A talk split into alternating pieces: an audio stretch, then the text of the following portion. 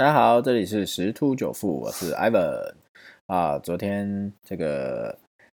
加密货币啊出现一个重大事件啊，就是闪崩，比特币回档了两千美元左右啊，这是一个非常大的幅度，所以带动整个加密货币市场全部都大幅回档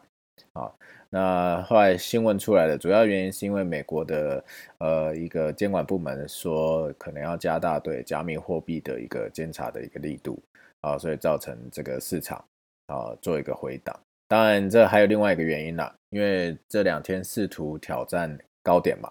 啊，然后结果没有成功，所以在一些呃比较大投资部位的交易人，他们就会进行一个获利了结一个动作。好，那。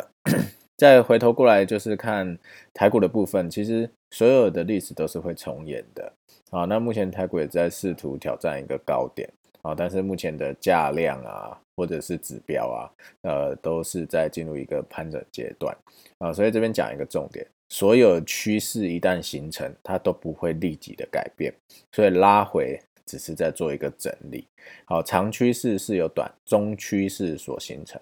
中趋势是由短趋势所形成，那短趋势呢，就是今天的日 K 形成。那目前看起来呢，今天开盘的是小幅震荡，